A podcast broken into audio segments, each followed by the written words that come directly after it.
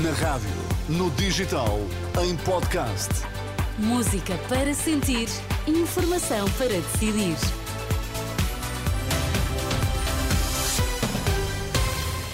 Vamos saber quais as notícias que estão a marcar a atualidade. Edição das três para ouvir agora na Renascença. Boa noite. O Sindicato Independente de Todos os Enfermeiros Únicos marcou quase meio mês de greve a partir do dia 21. Marcelo, soube do caso das gêmeas pelo filho, nega qualquer favorecimento e diz ter condições para se manter em funções.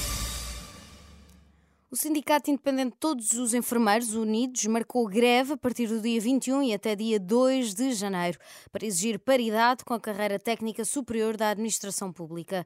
Gorete Pimentel, presidente do sindicato, diz que está em causa uma reivindicação antiga que o Ministério da Saúde prometeu cumprir até ao final deste ano. Foi-nos sempre prometido que até ao final do ano isso estaria eh, resolvido, que estaríamos com o salário equiparado. Acontece é que chegamos ao final do ano e na última reunião que tivemos no Ministério, que foi no dia 27, o Sr. Secretário de Estado disse que até agora, até ao final do ano, que não conseguiam resolver esta situação. A Presidente do Sindicato Independente, Todos os Enfermeiros Unidos, ainda acredita que a promessa pode ser cumprida, apesar de o Governo entrar em gestão a partir de sexta-feira. Não há motivo para não, para não se conseguir, porque o Governo só é, a Assembleia da República só é dissolvida no dia 15 de janeiro e nós estamos em gestão, nós não estamos sem governo cá, não é? Portanto, há sempre quem decida.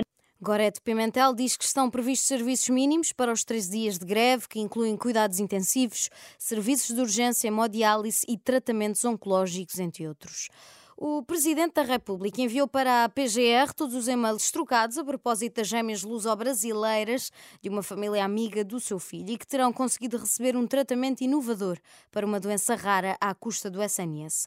Um mês depois do caso ter sido conhecido, Marcelo veio dizer que já tem respostas concretas para dar, afinal recebeu um e-mail do filho de que não se lembrava e garante que não houve qualquer tipo de favorecimento e a prioridade seria sempre para os doentes que vivem em Portugal. Por isso, continua a ter todas as condições para se manter no cargo de Presidente da República. Precisamente o que fica claro é que o Presidente da República Portuguesa, perante uma pretensão de um cidadão como qualquer outro, dá o despacho mais neutral e igual a que deu em N casos, e não há uma intervenção do Presidente da República pelo facto de ser filho ou não ser filho. Uma intervenção. Perguntarão. E depois ter ido para a presidência do Conselho de Ministros? Isso não sei. Explicações dadas por Marcelo Rebelo de Sousa. O líder do PSD quer mais dados para avaliar se tem mesmo de ser tomada em janeiro uma decisão sobre o TGV. Luís Montenegro faz depender o risco da hipótese que se põe de se perderem fundos europeus no caso da resposta não ser dada no mês que vem. Se não houver prejuízo, Montenegro defende que uma decisão deve ser remetida para o próximo governo. Vou aguardar que nos estejam transmitidos todos esses elementos e, naturalmente, que nós temos disponibilidade para não atrasar aquilo que uh, não é bom para o país que possa ser atrasado. É uma questão que tem que ser demonstrada, que tem que ser fundamentada. Nós não temos nenhuma uh, objeção a que isso possa acontecer se se mostrar que é mesmo necessário. O líder do PSD, Luís Montenegro. O Chega quer que seja encontrada no Parlamento uma nova solução sobre os metadados, ainda antes da dissolução a 15 de janeiro.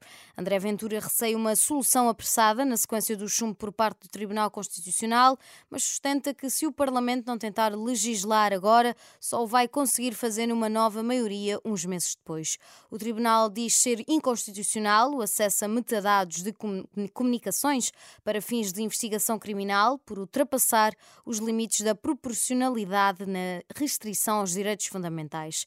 O decreto tinha sido aprovado a 13 de outubro, com os votos a favor do PS, PSD e Chega e os votos contra os restantes partidos.